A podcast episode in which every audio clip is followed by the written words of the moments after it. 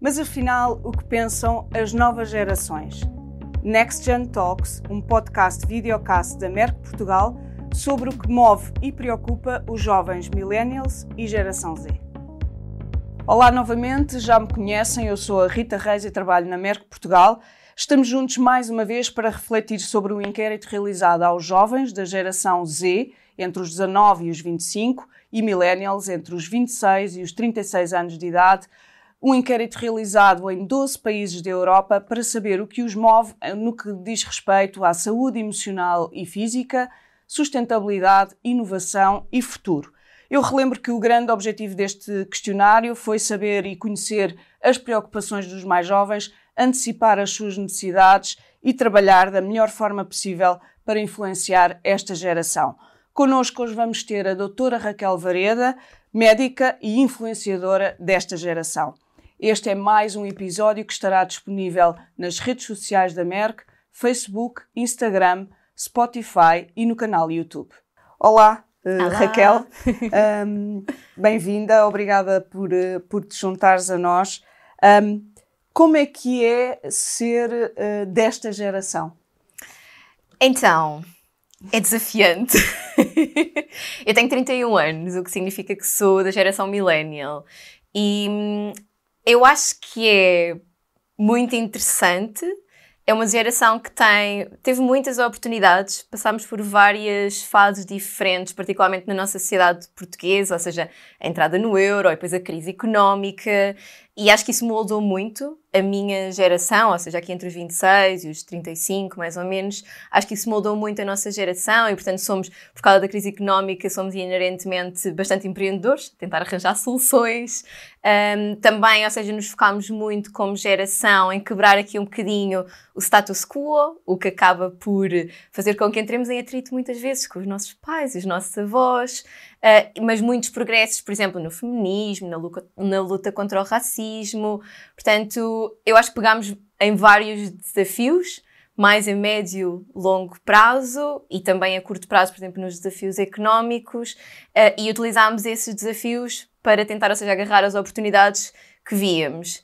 Paralelamente, também somos conhecidos como a geração mais deprimida, porque todos estes desafios, as mudanças sociais, lá está aqui a, crise económica, a crise da habitação, a crise climática, caíram-nos um bocadinho em cima, no colo, e de certa forma abrimos o caminho para as gerações mais novas, tipo a geração Z, mas, mas para nós sentimos que levámos muito com, com esse peso. E a título pessoal, realmente, ou seja, eu sinto que existe uma grande diferença entre, por exemplo, os meus pais e a vida que eles viveram, as facilidades, as oportunidades que existiam, versus a minha geração, que realmente já não tem exatamente as mesmas uh, oportunidades, já temos muito mais desafios, mesmo em termos, uh, em termos uh, laborais, por exemplo, porque estamos a falar de profissões cada vez mais cheias de pessoas e, portanto, mais desafios nesse, nesse aspecto, é tentar-nos inovar. Um, e também, por exemplo, em termos de, da nova tecnologia, cada vez mais desenvolvimentos tecnológicos que fazem com que nós tenhamos que aprender sempre, constantemente. São coisas que os nossos pais não tiveram, estes desafios, e a nossa geração, a minha geração, eu sinto que tem, que os sente muito intensamente. Daí também, às vezes, esta, esta queixa com a ansiedade, esta coisa depressiva que nos costumam chamar. Mas eu diria que, ou seja, a título pessoal, eu acho que é muito, é muito interessante e muito desafiante fazer parte desta geração que tem tantos desafios e também algumas oportunidades, claro. É, é, é exatamente isso que, que, descreveste, essa pressão, no fundo, Sim. que esta geração sente, um, que uh, se conclui neste, neste estudo, neste inquérito, um, mas que leva, por outro lado, à observação de que as pessoas, os jovens, estão a preocupar-se cada vez mais com a sua própria saúde emocional um, e física. Eh, sentes que esta é uma realidade, seja contigo, no teu círculo, no, no, na tu, no teu dia a dia do trabalho? Sim, eu por acaso, tanto com o TENT, ou seja, mesmo em prática clínica direta, como a título, ou seja, mais pessoal, familiares, amigos, eu sinto que esta. Hum, este awareness de um, estarmos, ou seja, mais conscientes da importância da nossa saúde física, mas essencialmente saúde mental, que engloba também a saúde emocional, uh, que está muito mais presente nesta geração. E, hum, Acho que isso, ou seja, é extraordinariamente positivo, porque sabemos neste momento cada vez mais a importância que tem uh, o impacto emocional e mental até na nossa própria saúde física. Uh, no entanto, ao mesmo tempo, também acho que ainda continua a existir muito estigma para falar de, em alguns círculos sociais, mesmo, por exemplo, comunidade médica, para falar de determinados assuntos, por exemplo, síndromes ansiosos, burnout, síndromes depressivos. Portanto, ainda continuo, continuo, ao mesmo tempo que eu sinto que existe mais abertura, continuo a sentir que continua a existir algum estigma. E eu até acho que, curiosamente, neste aspecto, as redes sociais aumentaram tanto a parte positiva como a parte negativa. Ou seja, por um lado, nós temos as redes sociais que as nossas gerações estão diariamente em contacto, está sempre na palma das nossas mãos. Por um lado, permitimos, ou seja, alcançar uma população, toda a população do mundo, em qualquer instante, e portanto conhecemos pessoas que tinham as mesmas experiências que nós, os mesmos sentimentos que nós, os mesmos problemas, preocupações, e também, ou seja, descobrimos linguagem para, ou seja, dar aos nossos sentimentos e, ou seja, identificarmos que problemas é que temos, que soluções é que existem, quem é que nos pode ajudar, quando é que podemos procurar ajuda. E acho que isso, ou seja, foi muito bom em termos de literacia emocional para as populações mais jovens. No entanto, nós também sabemos que as redes sociais têm, porque tem muito discurso negativo, tem muito ódio embrenhado, muita desinformação. Por causa disso, também tem tido um impacto bastante negativo em termos de autoimagem, de, ou seja, comparação social. E, portanto, as redes sociais eu sinto que vieram aqui uh, aumentar, ou seja, potenciar o nosso autoconhecimento, mas piorar bastante em alguns aspectos. Como é que tens, uh, porque tu, entretanto, tens tido este trabalho, uh, quer digital, quer na vida profissional, Sim. médica, digamos assim como é que surgiu este, este trabalho e este objetivo de chegar à população e tocar tantos temas como alguns que, que acabaste de abordar? Sim, eu sempre gostei muito de comunicar uh, para, não necessariamente para uma, uma audiência, mas comunicar com pessoas. Sempre foi uma coisa que fez muito parte da minha vida. Eu sempre tive muitos blogs, muitas coisas desse género.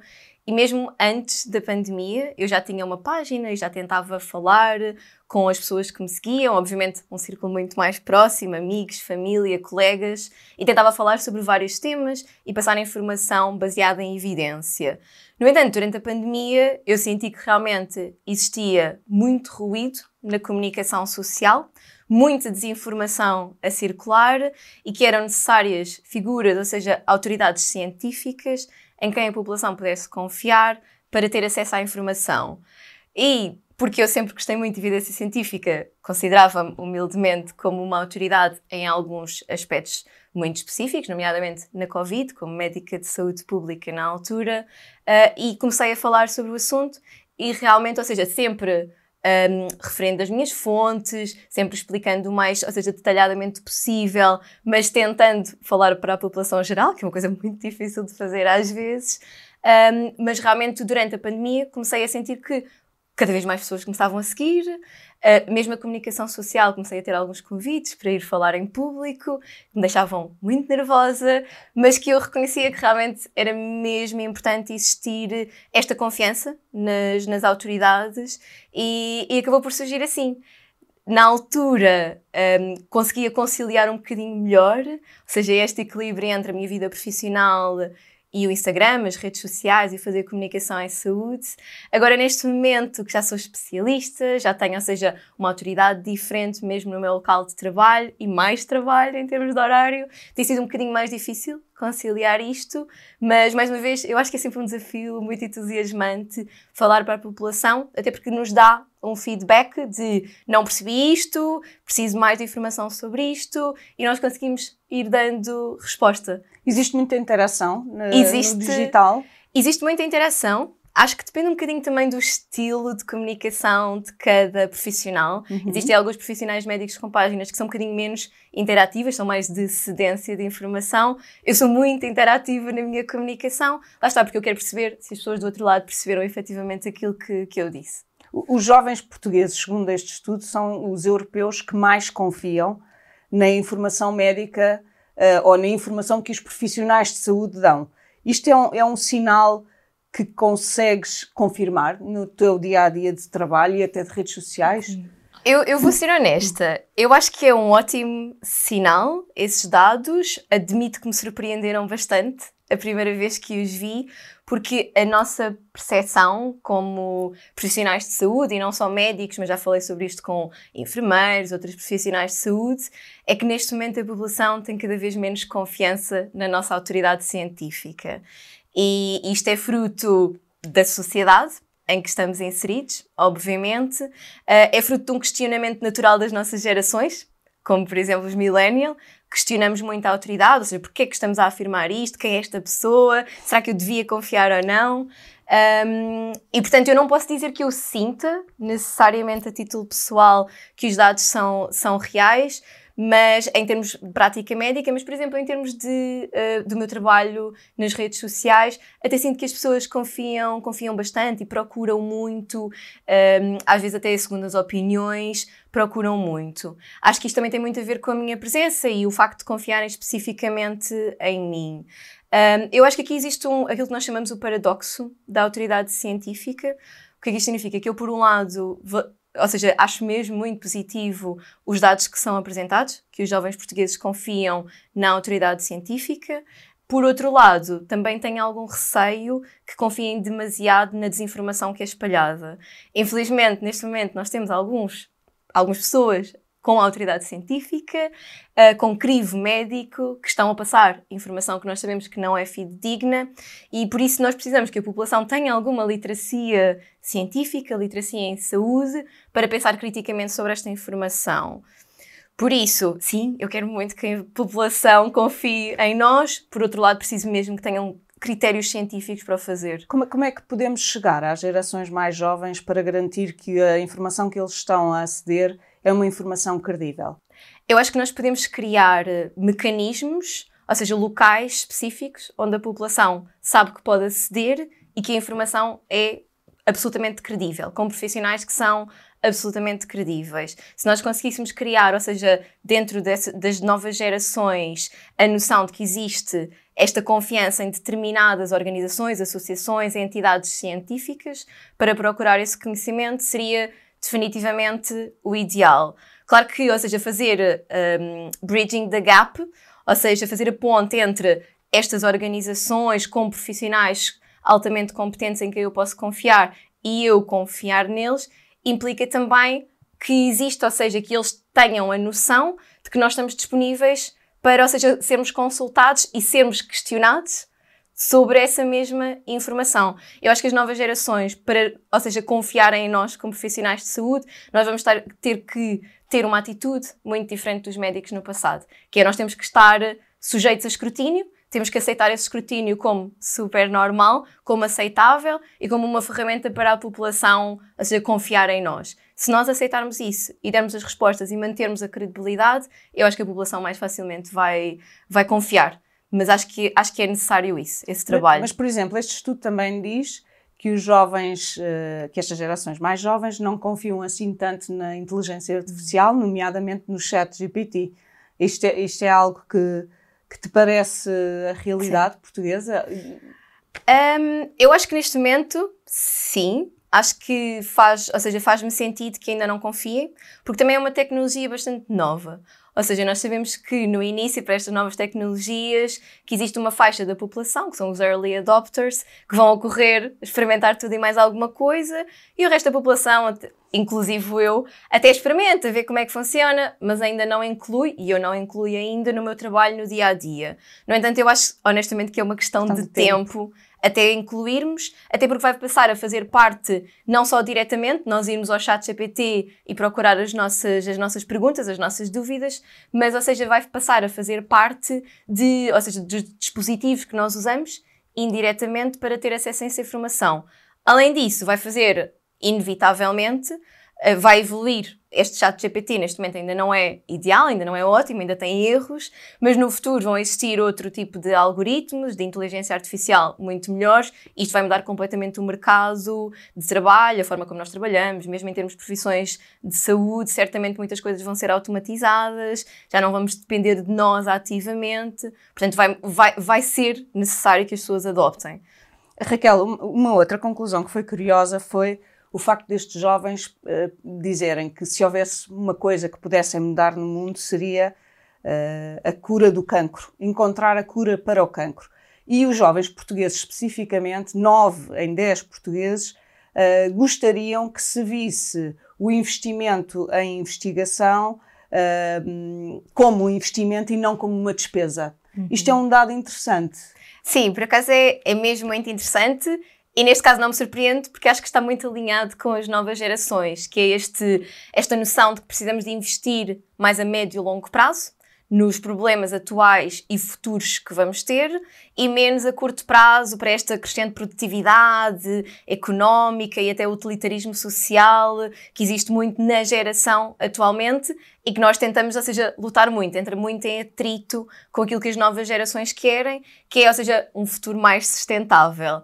Por isso, da minha perspectiva, ou seja, um investimento científico é extraordinariamente importante para, ou seja, lá está, curar o cancro e, portanto, reduzir os custos, por exemplo, dos sistemas de saúde, mas para vários outros problemas, desafios, que nós neste momento, se calhar, ainda nem sabemos, mas que vão existir no futuro.